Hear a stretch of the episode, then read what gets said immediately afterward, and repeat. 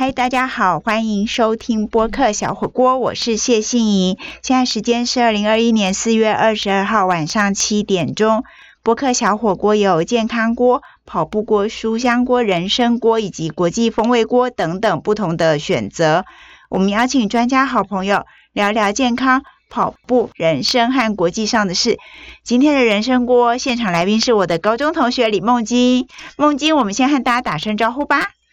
大家好，我是梦金。梦金呢是那个梦是重要的意思，金是渡口。好，等一下这个部分我们会慢慢聊。为什么梦金在介绍自己、跟大家打招呼的时候，还要特别讲一下他的名字是什么意思呢？因为这跟他的工作有关。那今天请梦金来呢，就是想要聊一聊他的工作。其实他的工作，我们很多人应该非常多人都听过或是看过。就是你去看电影的时候啊，你不管在前面或后面，都会看到什么制片呐、导演呐，对他就是制片也是导演，然后或者是说你常常会听到人家说拍什么纪录片呐、什么纪录片啊，对他也是一个纪录片工作者。好，梦晶，我们来聊聊你的工作。好好，呃，我是纪录片工作者，我想这个可能呃观众朋友比较熟悉。嗯，纪录片呢？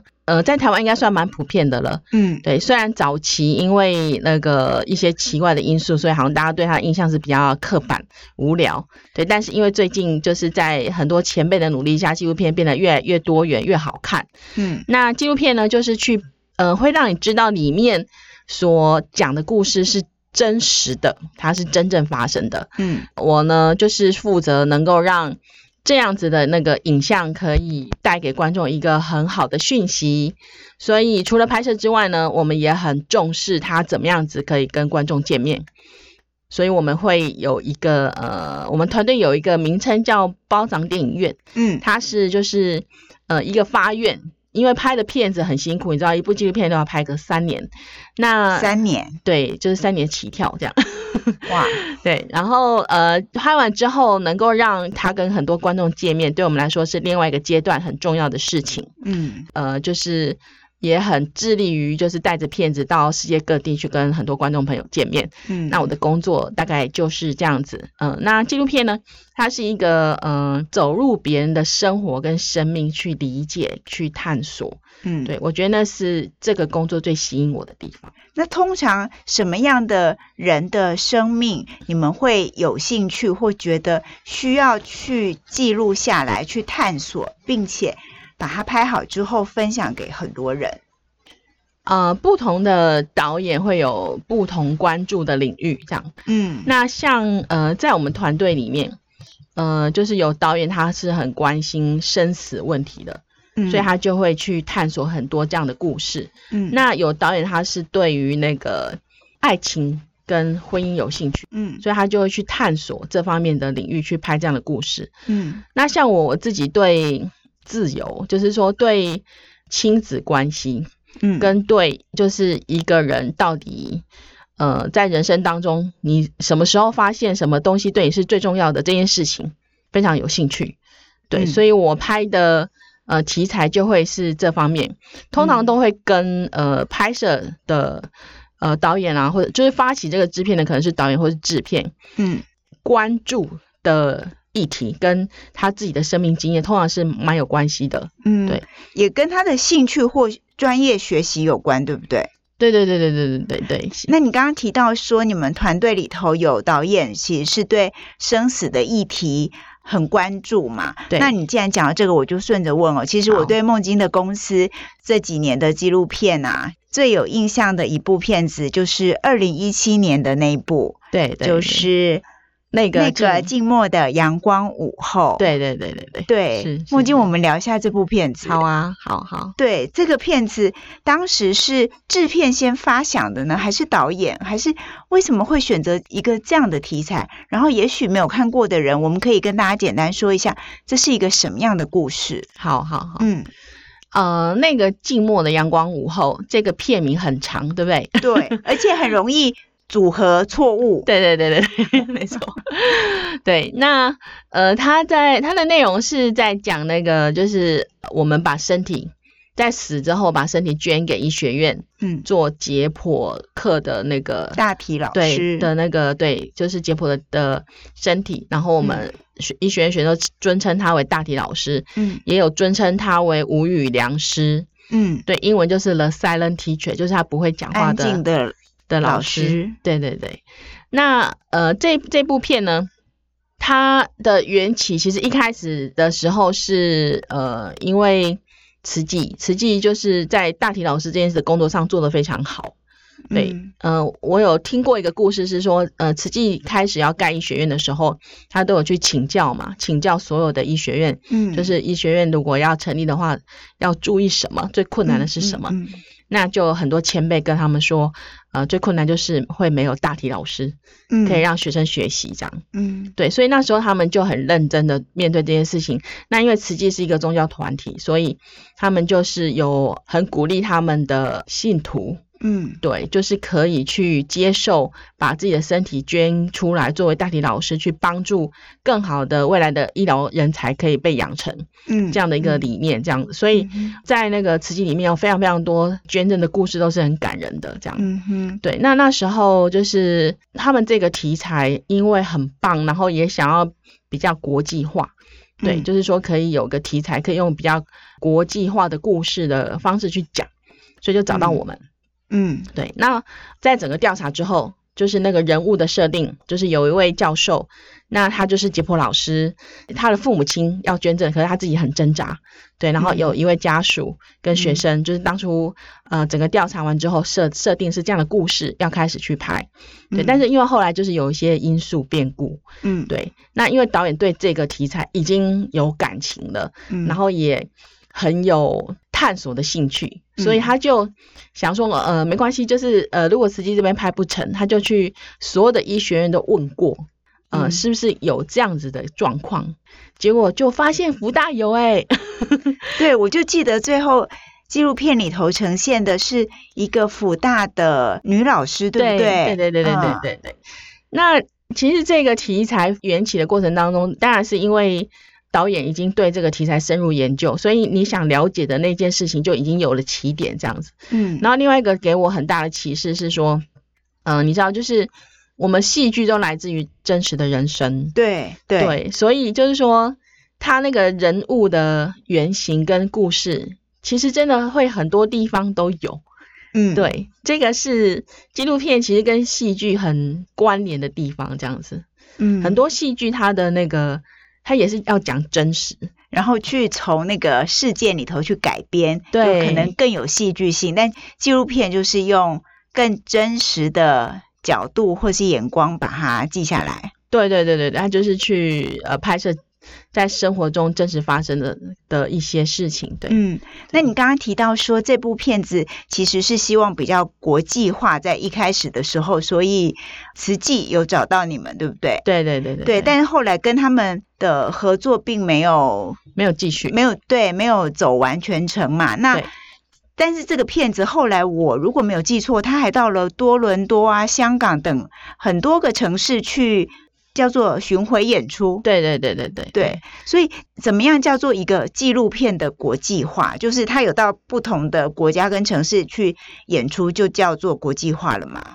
呃，国际化其实是纪录片一个很重要的命题，因为纪录片是小众，所以如果你可以拍的是世界各地的人都有共鸣，嗯嗯，对，它其实是更能够去传递重要的讯息。嗯，那因为这个题材。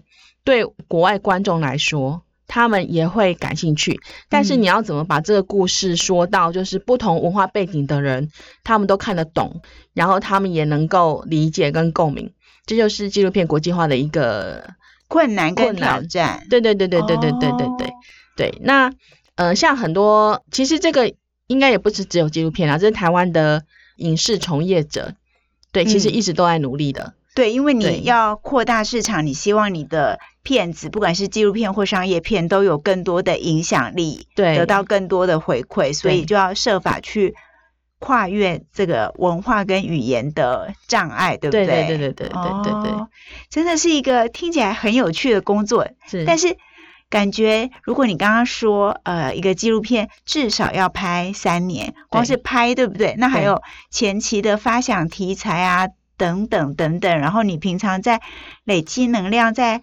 寻找、在思考的那个过程，是不是很烧钱的行业啊？它实际烧的是时间，时间对，时间是很，时间就是钱呐。说真的，就是纪录片最大的成本就是时间，嗯。因为你要呃，就是你要把那个题材，呃，就是把它挖掘出来，然后你要跟着去让那个故事的戏剧能够被呈现。嗯，对，它其实最烧的是时间。嗯，那我们团队其实有导演发展出了一个方式，是我们可以同时拍很多部，这样就是说，呃，你就不会三年再三年才一部这样子，对你可能就可以，呃，三年。当中呃完成对不对？然后因为你又同时拍其他的，因为你同时处理不同的题材，然后会有不同的进度，对不对？对对对对对对对。可是你这样子脑筋或是思考逻辑都要常常的转换，因为那个题材也许是截然不同的。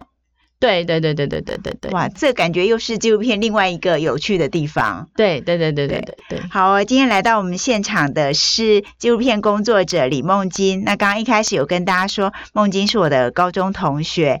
那么他为什么在介绍自己名字的时候要告诉大家梦跟金到底都是什么意思呢？其实这跟你纪录片工作有关，对不对？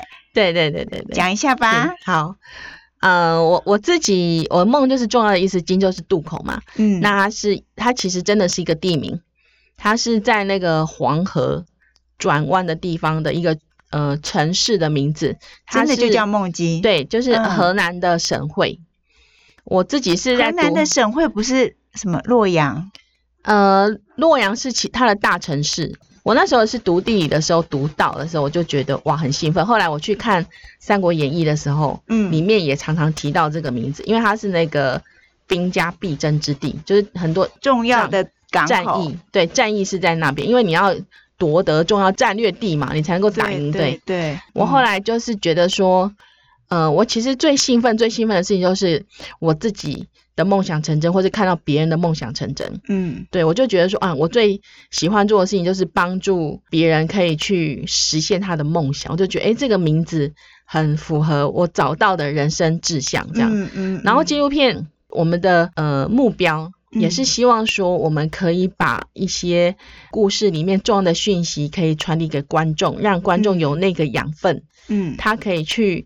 更理解自己，然后更去知道自己的梦想，然后他在实践的过程当中是有人陪伴的，这样，嗯，对，所以我觉得哇，那这样整个有一个统一的感觉，哇，对，我觉得梦晶给自己的名字跟工作做了完美的结合跟诠释。那刚才你有提到说，你花了一段时间在探索到自己的兴趣，是真的喜欢做纪录片嘛？对。那在这里我就先跟大家介绍一下哈，梦晶其实并不是。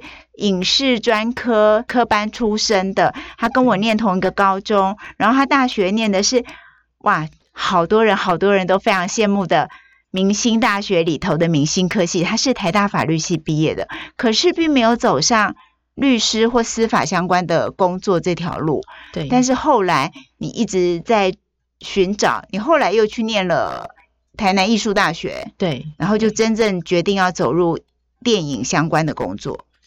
啊，对，我在台南艺术大学之前的一些工作经验，嗯，有让我呃更清楚自己到底要干嘛这样子，嗯嗯，对，对我来说，我最最最中心的嗯那种执着，应该是说我希望大家都很自由跟快乐，这样，嗯，对，就是你刚刚提到的，你关注的主题其实是自由，对不对？对对对对对，所以你自己也是一个在追求自由的过程，包括。职业选择的自由，对对对，嗯对，这有经过一些辛苦的过程，包括跟家人啊之间，有有有有。但你现在的纪录片工作看出来你做的很开心，是，所以应该嗯那段寻求支持的过程应该就是过去式了。他很有趣，就是说他嗯。我觉得他是一个老天爷给我的功课，就是我我觉得我好像经历完了，然后你的人生继续进行的时候，你遇到一些事情，就发现说哇，我还有呃一些东西我其实还没有了解完，我可能也还没有探索完，嗯，然后会有其他的事情又让你再经历一次，嗯，有时候不一定是自己的，有时候是别人的，嗯，你就对这个事情可以有不断不断的更深入的了解，嗯，我我举个例来说好了，就是说，呃，我我最大的发现是说。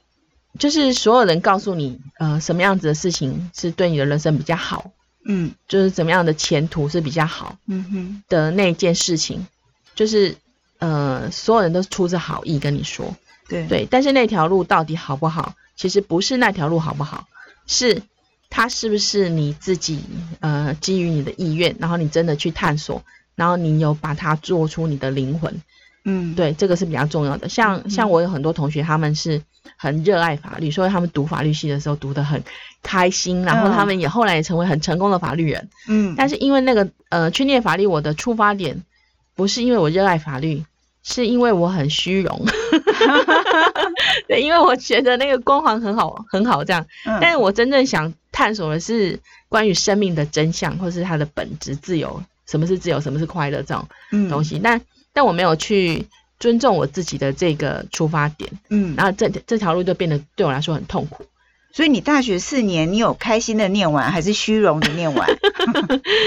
呃，我我大学四年就是就是说，呃，大概都在翘课吧，大家都去跑去别的地方去社团，或者是去。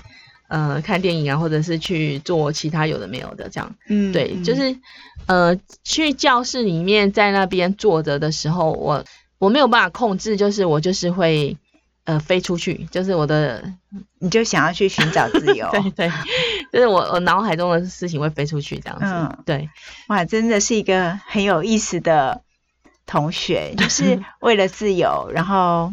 好，承认自己当时的虚荣，对，这也是自由嘛。你解放自己的想法，对我就是当时有一点点这样的虚荣心，然后我去念了那个学校那个系，那你要考得上呀。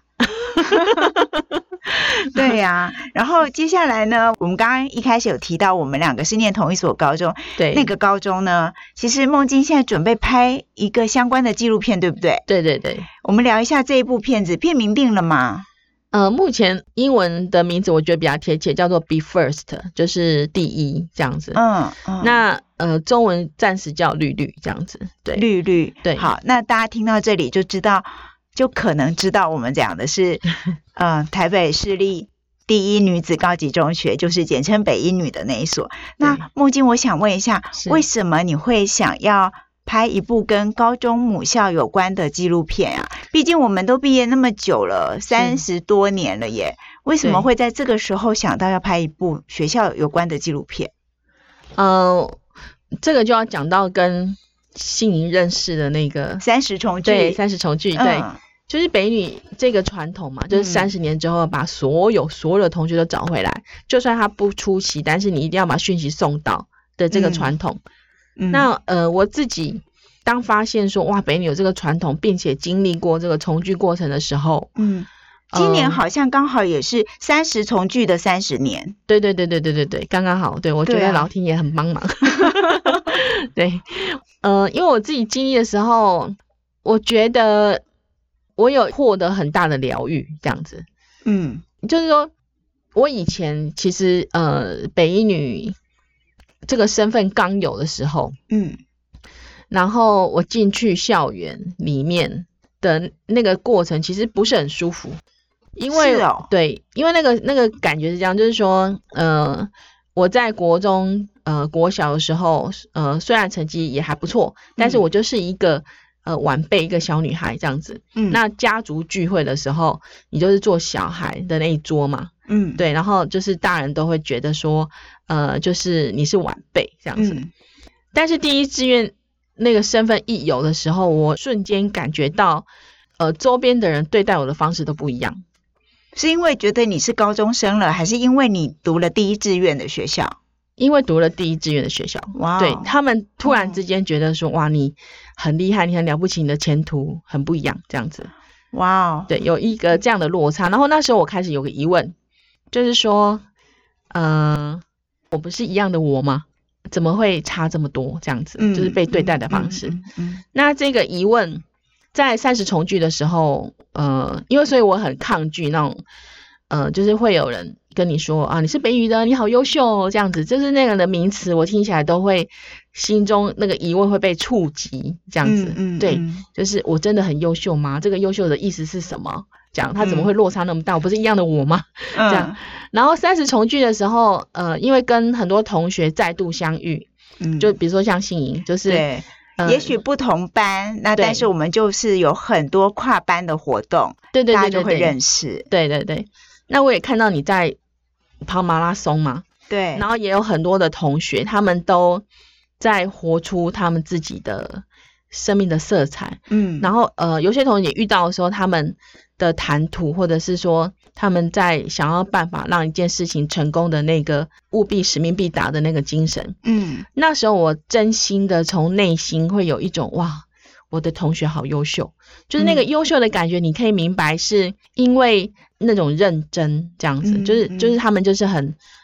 交付在他们手上的事情，他们是无论如何一定会把它达成。嗯，对，那时候这个优秀突然之间对我来说有了一个比较真实的理解，它不是只是一个标签。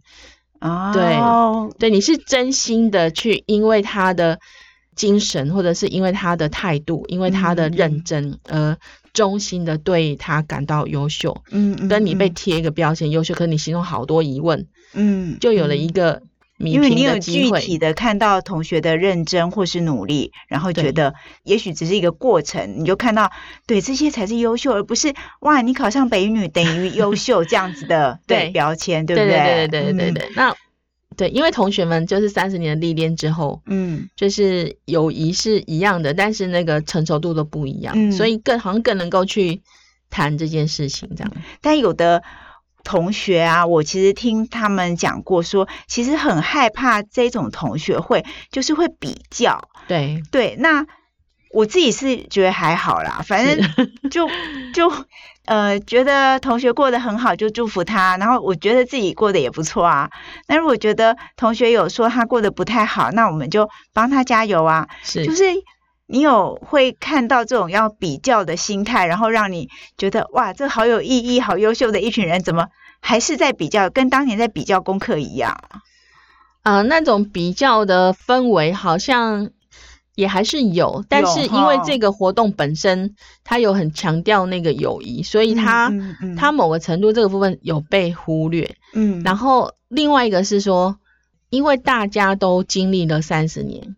嗯，这个标签对你的作用，其实你都有经过用你的生命去 survive 的，就自己诠释了。对，所以就算你重新去看待这件事情的时候，就算有人要比较，你的感觉已经不一样了。你可以理解，你可以理解他发生什么事情。对，像三十重聚的时候有发生一件事情，就是有一个同学，嗯，他来跟我说他不会参加，但是但是他要跟我讲当年。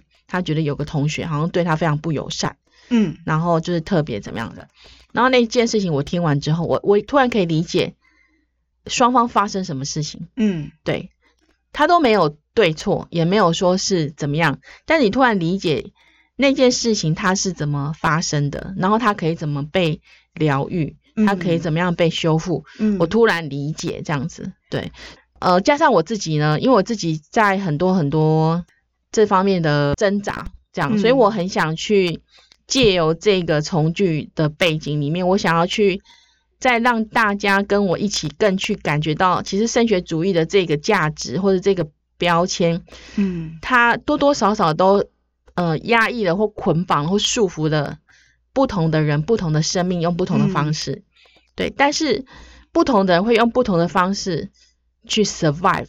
嗯，去有自己的诠释，去活出自己觉得，去找到自己的自由。对对对对对对对。然后我觉得我想要去讲这件事情，就是呃，一方面是让更多人去觉察这个价值对我们的影响其实很深，嗯，它不是只有教改的问题。嗯嗯嗯。对，然后我也希望就是说，呃，因为因为呃，如果你是用批判的方式去讲这件事情，呃，我觉得它比较没有意思。这部片可能对一些家长或是一些父母这样，甚至对现在在这里面还在受苦，嗯或者被捆绑觉得怪怪的，但是又觉得好像不能不这样的一些同学，也许会有一些呃可以对话的空间这样子。但是我们那个年代啊，我们一个年级有二十九个班，然后每一班都有五十个、五十二个，对，那有一千多个人，你要找多少人来拍这个纪录片啊？嗯，我其实，在那个我们重聚之后，我就开始做田野调查，我在想要怎么讲这个故事。对，要怎么讲？对我访问了很多人之后，我我找到我的主角。嗯，就是这个主角是刚好是今年他们要重聚的学妹，所以我是在等她要重聚的时候，嗯，开始记录这样子。嗯，那这个学妹我那时候会觉得她非常适合，是因为就是她自己是一个老师，嗯，然后她呢，嗯，就是从台北搬到宜兰，因为她的小孩被霸凌。嗯，所以他就举家迁到那边，然后他自己对教育有非常非常多的看法，跟呃一些他觉得呃不好的地方，然后同时他对他的三个小孩嗯。的教育，因为每个人都有不同的问题，嗯，对他也在经历这样子，嗯，对，所以我觉得他是一个很适合的主角，嗯。然后呃就是一直等到他今年要进入之后，那我也去呃接触了那个今年。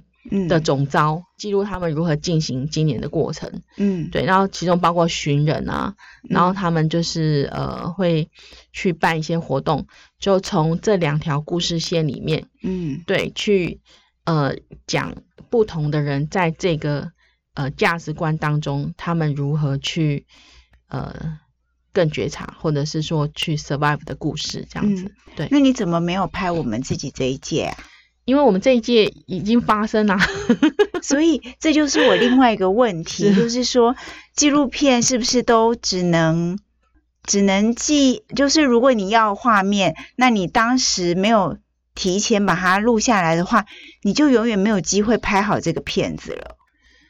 呃，如果是事后你要去拍的话，它有不同重现的方式啦。哦哦，对，只是说它就会工程比较大这样子。嗯，对。像我们自己这一届那个，我我那时候就很想拍了，嗯，对，只是说因为很多事情在进行，然后我还没有一个很完整怎么讲这个故事的构思，嗯，跟那个调查，嗯，对，所以我那时候也访问很多同学。天哪，原来我们在重聚，你在工作。对对对，因为那时候就很感动嘛，就是觉得说这件事情。呃，跟我自己一直在探索或者想想讲的事情是很吻合，所以我有访问很多同学，他们对第一志愿，他们怎么诠释？嗯，对，然后这个对他们意义是什么？这样子，然后这个身份的前跟后，嗯，跟高中的生活跟后来他们的一些呃想法或他们的故事，这样，嗯，对，那我问了很多之后。慢慢把那个怎么讲这个故事，嗯，构思出来之后，就是今年开始开拍这样子。那通常纪录片会拍多长啊？呃，就是有时候是看那个故事本身的质量，这样，嗯，就是呃，如果它的质量可以到长片，那我们可能就会拍七十，最后是七十到一百二十分钟之间，这样。那如果说它是一个比较小品的故事，那可能就是。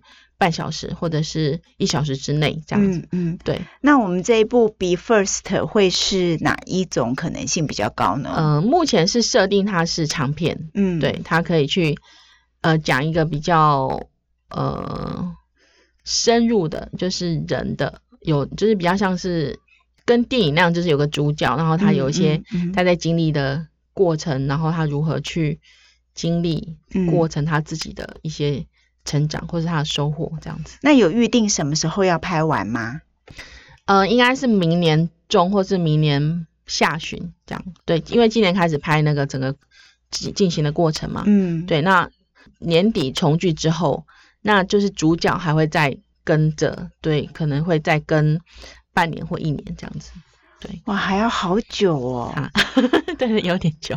对，就是感觉要等待很久。但因为作为同一所学校毕业的，我会很期待自己的学校有一个自己的同学，嗯，拍了一部纪录片，我会很想看。不管他拍什么内容，我都会很想看。真的，谢谢。真的啊，真的啊，对。而且我希望他，我刚刚为什么会问长片或短片大概多少长度？因为我希望它可以。